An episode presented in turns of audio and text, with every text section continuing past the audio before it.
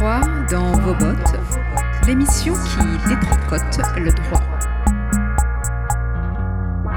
Droit dans vos bottes, l'émission qui détricote le droit. Droit dans vos bottes, l'émission qui détricote le droit. Bonjour, vous écoutez droit dans vos bottes sur les bonnes ondes de la grenouille. Claire Astier, toujours fidèle au poste. Bonjour Claire. Bonjour Alima. Et un petit coucou à Papy à la régie. Coucou Papy. Comme souvent en période électorale, ressurgit la question de la participation et de l'effectivité démocratique dans un contexte où l'abstentionnisme, toute élection confondue, ou presque, est de plus en plus marqué. Championne en la matière, les élections régionales ont atteint 66% d'abstention lors du dernier scrutin.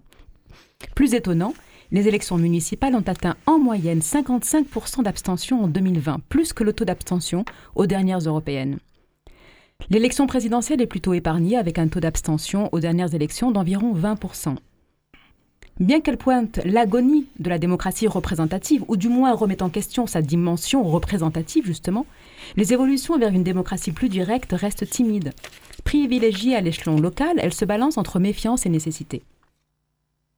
Dans cette émission, nous verrons des exemples et des tentatives plus ou moins abouties d'association de la population à la conception et à la mise en œuvre des politiques locales.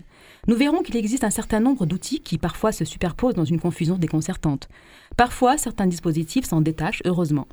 Avant d'aller voir du côté de Grenoble avec David Baudinier, nous nous intéresserons aux outils locaux, c'est-à-dire marseillais, sous le regard éclairé et critique de Jean-François Cerruti, membre de l'association Un centre-ville pour tous et membre du Conseil citoyen du 1-6.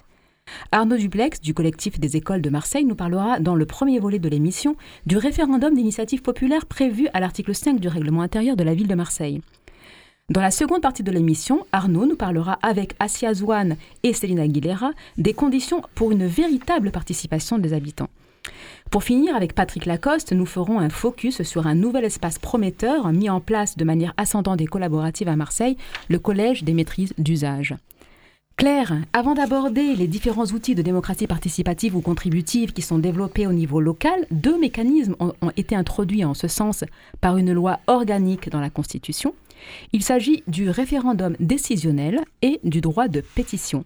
Est-ce que tu peux nous expliquer ces deux mécanismes et nous préciser au passage qu'est-ce que c'est qu'une loi organique? Une loi organique. Alors, ce sont des lois qui portent sur le fonctionnement des pouvoirs publics, c'est-à-dire la Constitution a établi un équilibre entre les pouvoirs qui définissent ce qu'est la démocratie française, donc le législatif qui fait les lois, l'exécutif qui les met en œuvre, et le judiciaire qui sanctionne si les lois ne sont pas respectées.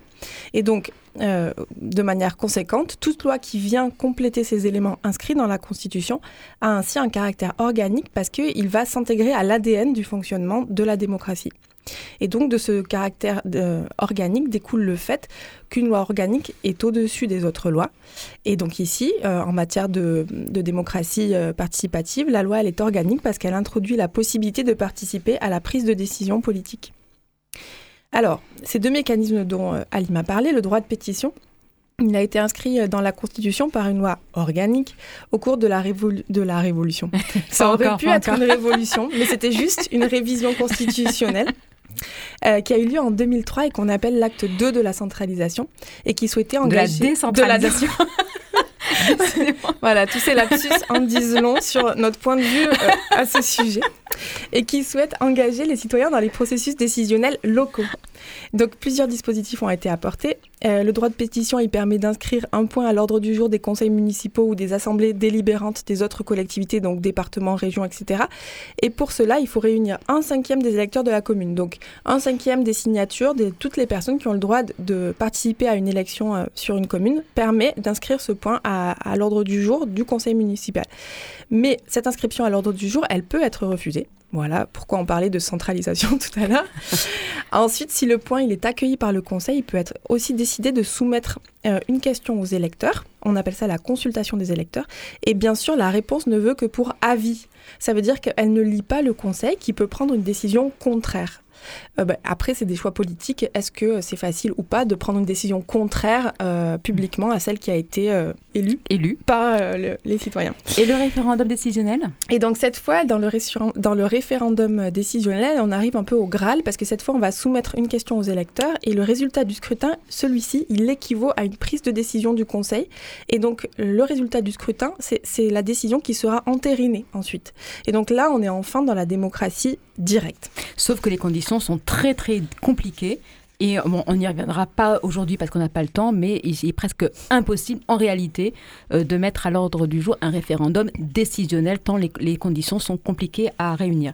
Alors du coup, pour être valable, une pétition doit recueillir la signature d'un cinquième des électeurs de la collectivité. Mais à Marseille, il existe une disposition plus souple, inscrite à l'article 5F du règlement intérieur de la ville, qui permet à 10 000 électeurs ou électrices de demander l'inscription euh, d'un point à l'ordre du jour du conseil municipal. Une première pétition avait été déposée posé par un collectif, le Commando Anti-23 juin, devenu ensuite les Sentinelles, contre une délibération octroyant 400 000 euros pour un concert de David Guetta, par ailleurs oui, on s'en souvient, c'était Marseille-France 2013. Voilà, exactement. Et une autre pétition a été déposée en 2019 contre les PPP, les fameux partenariats publics-privés euh, relatifs aux écoles. Écoutons Arnaud Duplex du collectif des écoles de Marseille. Alors je suis avec Arnaud et Cécile du SUM, le collectif des écoles Marseille. Alors des, écoles Marseille ou de Marseille? Les écoles de Marseille. Les écoles de Marseille. Les écoles de Marseille. Alors euh, euh, le, SUM a, mené en 2019 une, une pétition en ligne, euh, pétition qui rentrait dans le cadre de l'article 5 de la, du règlement intérieur de la mairie de Marseille, qui stipule que l'ordre du jour comprend notamment toute question d'intérêt local demandée à l'inscription de l'ordre du jour auprès du ou de la maire de Marseille, soumise par pétition d'au moins 10 000 électeurs et électrices de la ville. Cette demande devra faire l'objet d'une réponse dans un délai maximum de trois mois après la remise de cette pétition. Donc, déjà, une première chose à comprendre, c'est que euh, cette, pétition de 10 000 électeurs et électrices au moins euh, aboutit à une demande de mise à l'ordre du jour. Et donc, ce n'est pas automatique. Alors, du coup, le SUM, en 2019, euh, mène une pétition. Quel était l'objet de cette pétition? L'objet de cette pétition, c'était l'annulation de la délibération qui traitait euh, du marché de partenariat euh, qui avait été décidé par Jean-Claude Gaudin à l'époque. Voilà, les fameuses écoles à 1 milliard, où on parlait encore d'un milliard des écoles, mais cette fois uniquement pour 34 écoles, les fameuses écoles GEP construites dans les années 70. Ok, donc ce sont les, fameux PPP. Euh, et donc, est-ce que vous avez réussi à récolter 10 euh, 000 signatures au moins? Alors la pétition, il y avait eu plusieurs tentatives de pétition. Il y en a eu une dernière, une fois qu'on a eu un écho médiatique assez conséquent, euh, qui à l'époque a été repris par Benoît Payan et, et Jean-Marc Coppola, et sur le site change.org. Donc effectivement, on a atteint plus de 12 000 signatures assez rapidement. Euh, assez rapidement, on a eu plus de 12 000 signatures. Et du coup, est-ce que vous avez pu déposer euh, cette pétition au conseil municipal et est-ce que vous avez pu faire inscrire à l'ordre du jour euh, la demande de, délibération par rapport au PPP Alors, le, dépôt, de, le dépôt de, de, la pétition enfin, a été remise effectivement le matin même d'un conseil municipal par Pierre-Marie Ganosi, qui était un peu la à la tête du collectif Marseille contre les PPP. C'est pas pour autant que ça a été mis à l'ordre du jour, mais par contre ça a permis de faire beaucoup de bruit et euh, de pouvoir médiatiser cette action et effectivement de certainement faire flécher le, la décision politique. Mais alors juste pourquoi est-ce que ça n'a pas été mis à l'ordre du jour? Alors on comprend bien qu'il y a quand même une sorte de, pouvoir un peu discrétionnaire quand même, parce que vous pouvez faire la demande quand vous avez 10 000 signatures, mais ce n'est pas obligatoirement euh, mis, nécessairement mis à l'ordre du jour. Mais est-ce qu'il y avait aussi, est-ce que vous remplissiez toutes les conditions de, de euh, comment dire, toutes les conditions exigées pour la validité d'une pétition? En fait, la pétition été faite sur change.org, donc ce qui ne garantit pas euh, la qualité des lecteurs euh, de, la, de la ville de Marseille. Donc ça, c'est un, premier sujet, hein, c'est-à-dire que les outils devraient être mis en place par les collectivités. Donc là, on savait pertinemment en déposant les 12 000 signatures, on les a remis euh, sous forme de papier, que ça n'allait pas pouvoir être pris en compte aussi facilement pour, pour voilà, que ça allait demander de la vérification. Voilà, parce qu'en fait, la condition, c'est que ce, les, les, pétitionnaires doivent être électeurs, électrices de Marseille. à Marseille, en tout cas. Oui, c'est ça, ouais. Donc, ce qui nécessite un accès aux, listes électorales, etc. Et est-ce qu'il existe des outils qui permettent de, de simplifier cette vérification? Alors il y a des outils qui existent. Il y a le plus connu, on va dire, euh, dans le domaine de la démocratie, c'est euh, l'outil euh, Decidim qui est mis en place la ville de, Madrid ou de Barcelone, Barcelone, pardon. Et voilà, donc il y a un outil qui permet effectivement, lorsqu'il est pris en main par les collectivités, de pouvoir authentifier quelque part euh, les comptes citoyens des habitants des villes. Alors après, on décide, hein, est-ce que ce sont des comptes authentifiés électeurs, authentifiés habitants de la ville Après, chacun décide comme il veut. En tout cas, votre demande, votre pétition, si elle ne remplissait pas toutes les conditions juridiques de validité, comme vous le disiez, a eu quand même un retentissement important sur la décision finalement du tribunal administratif relative au PPP. on en est un peu persuadé, c'est-à-dire, bon, on ne devrait pas le dire, mais le, fait qu'il y ait un, qu'il y ait un, bruit médiatique, un barouf médiatique et, et, de pas mal de documentations qui ont été faites autour des PPP a joué sur l'avis du rapporteur public, euh, du coup, où il y a eu un, avis un peu plus appuyé, un peu plus euh, réfléchi sur justement euh, l'intérêt de cette délibération sur les, sur les marchés de partenariat. délibération finalement qui a été invalidée. Oui, invalidée par le tribunal administratif où le président a suivi les conclusions du rapporteur public. Merci Arnaud.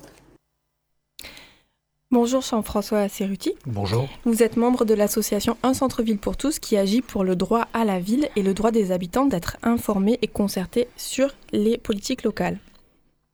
Vous avez vous-même dressé un tableau des différents outils de participation ou de concertation qui existent aujourd'hui à Marseille. Alors, premièrement, est-ce qu'un centre-ville pour tous a déjà initié une pétition? Et ensuite, quels sont ces outils? Et quel est, selon vous, le plus efficient, efficace en termes de pouvoir d'agir des habitants? Oui, il y avait eu une pétition lorsqu'il euh, y avait eu l'affaire de la rue de la République euh, dans les, autour des années 2005, qui avait donc mobilisé les habitants euh, du quartier.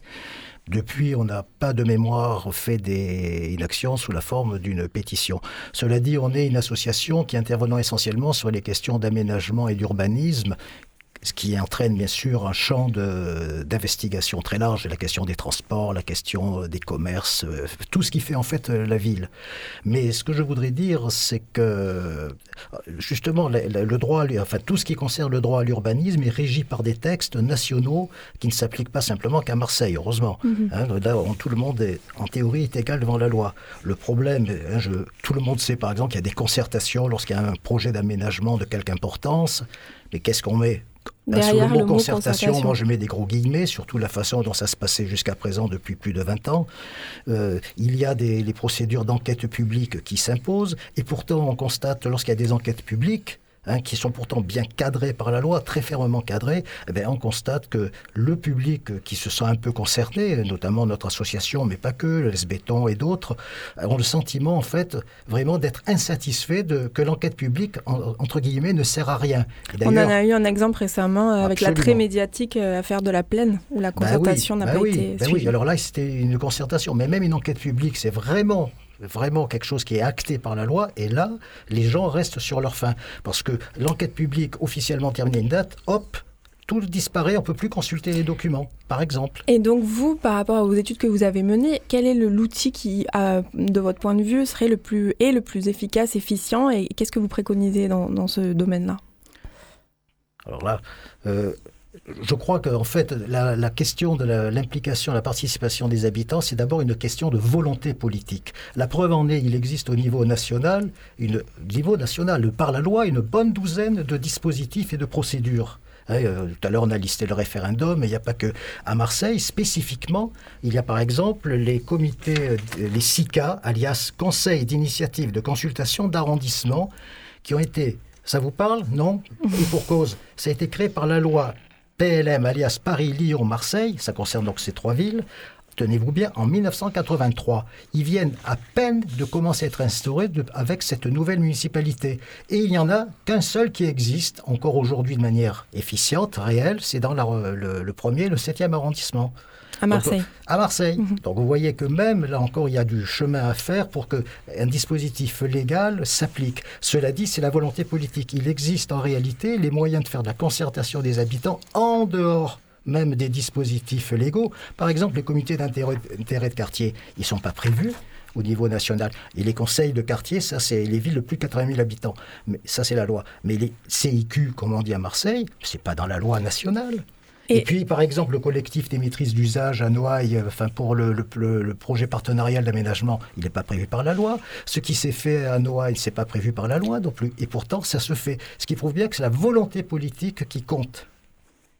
Euh, et, justement, euh, donc il y a un empilement des outils. Et est-ce que, comme vous le disiez, il y a une tentative de la part du politique de rendre accessibles ces outils ou d'informer les citoyens sur l'existence de ces outils-là? Alors, il y a à la fois, je peux faire une réponse de Normand, même si je ne le suis pas. Oui et non. Ou, euh, non, en ce sens qu'en en fait, la loi, et on le voit pour le référendum, la loi cadre en fait elle essaye d'inciter la participation des citoyens, mais en réalité, elle cadre tellement que des fois, c'est rendu impossible. Quand il vous faut 20%, par exemple, d'électeurs pour euh, pouvoir lancer un référendum, enfin, vous porter une question au conseil municipal, autant dire que c'est infaisable. Bon, à Marseille, ça a été abaissé à 10 000. Mais on voit bien, et en même temps, elle essaye d'inciter dans les quartiers, par exemple, ce qu'on appelle prioritaires dans les quartiers qu'on appelle prioritaires, c'est-à-dire les quartiers, euh, à Marseille, les, grandes cités d'habitat, les quartiers nord, le centre-ville, premier, deuxième, troisième arrondissement, la Cayolle, Herbel. Il a fallu la loi pour imposer que la participation des citoyens, dont les ministères, tout ça, parlaient depuis 30 ans, hein, je suis un ancien professionnel en plus là-dessus. 30 ans, 1993. Eh bien, il a fallu la loi de 2014 pour imposer qu'il y ait une réelle participation des citoyens. Et on a créé les conseils citoyens, les maisons de projet. Je vous signale qu'une maison de projet, il en faut une par grand projet de réhabilitation. Il y en a une bonne douzaine à Marseille. Il y a une maison de projet qui existe. Cherchez l'erreur. Mm. Donc en fait, ce que vous êtes en train de dire, c'est qu'il y a un cadre législatif qui existe, mais qu'en gros, il n'est pas du tout mis en œuvre et ni, euh, ni euh, transmis aux citoyens pour qu'ils puissent eux-mêmes le mettre en œuvre. Où on retombe sur la question de la volonté politique. Mm. Merci euh, Jean-François. Alors euh, euh, du coup, on va voir aussi euh, qu'à Grenoble, il semble que la volonté politique soit effective. On, va on a au téléphone de David Baudinier. bonjour David, tu nous entends? Oui, bonjour. Oui, bonjour, bonjour David.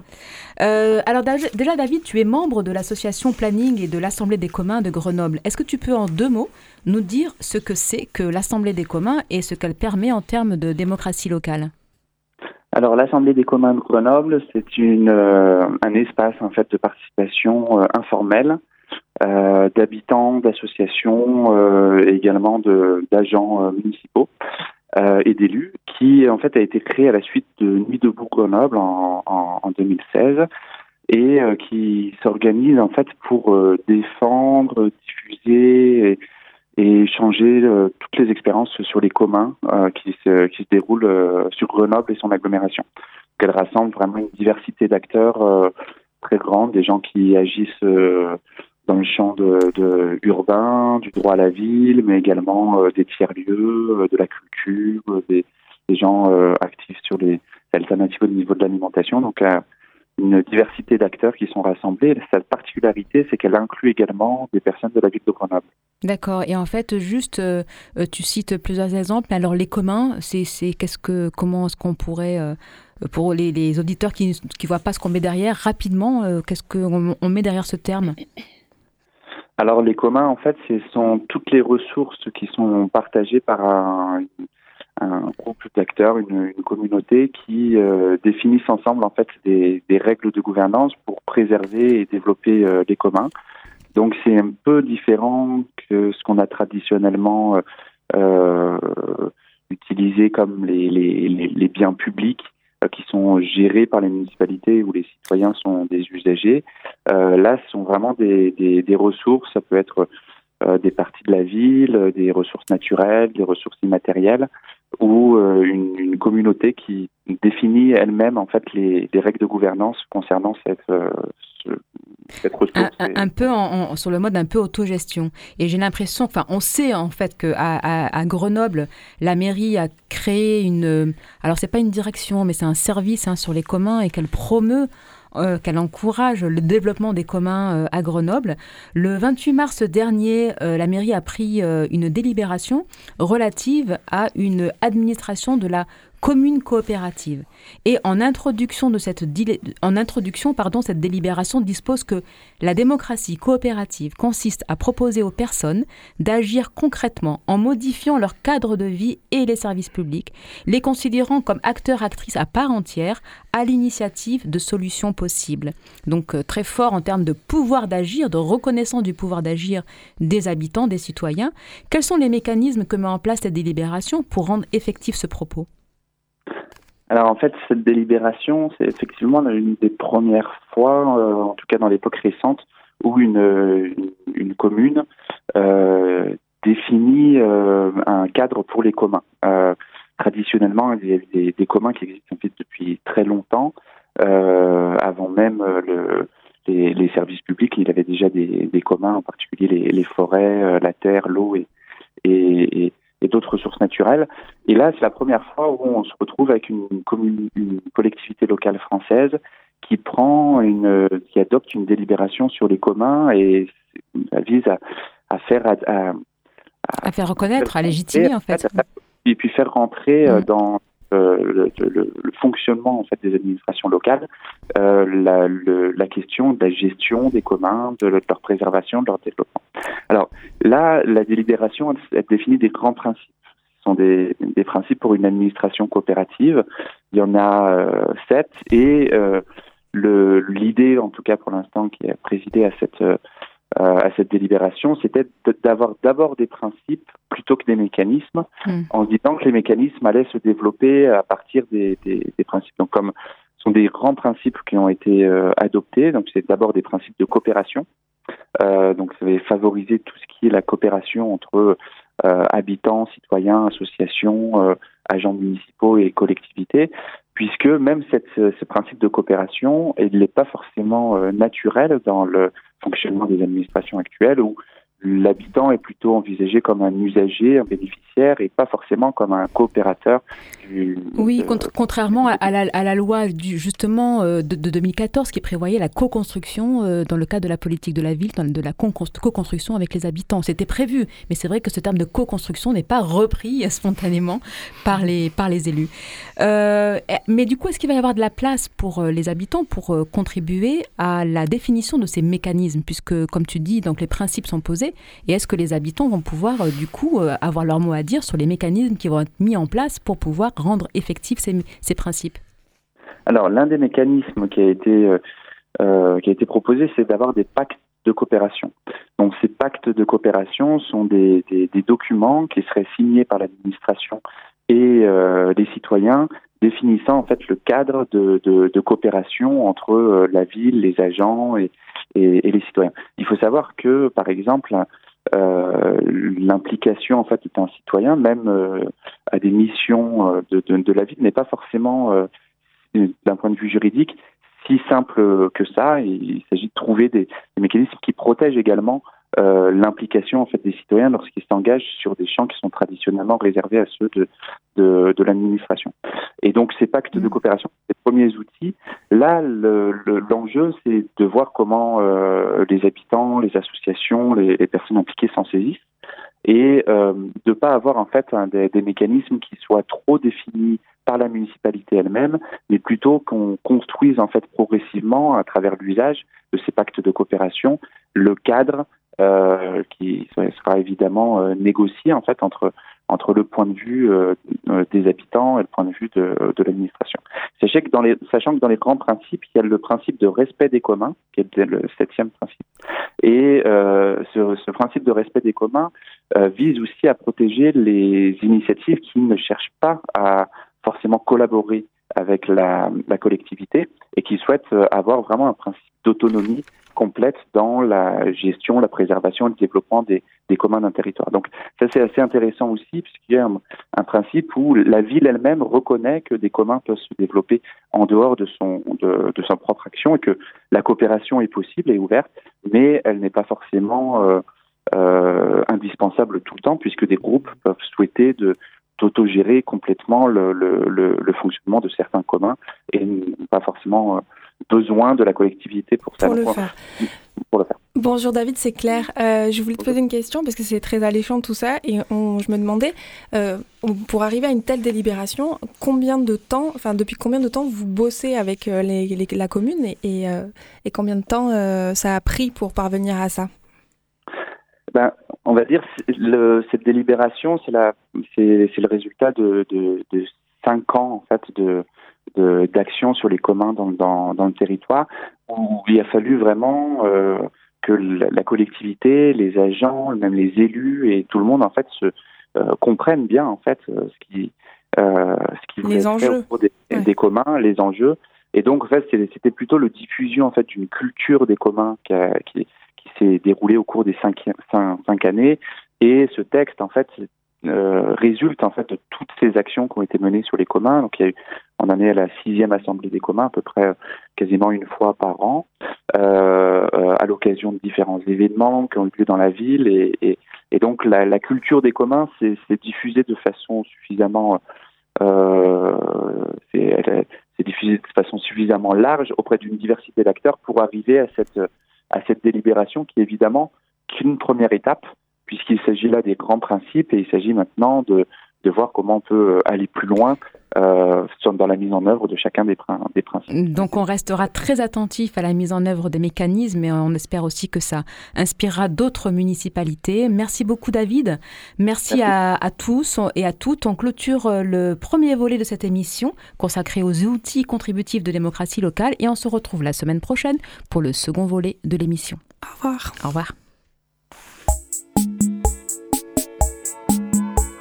Droit dans vos bottes, l'émission qui détricote le droit. Droit dans vos bottes, l'émission qui détricote le droit. Droit dans vos bottes, l'émission qui détricote le droit.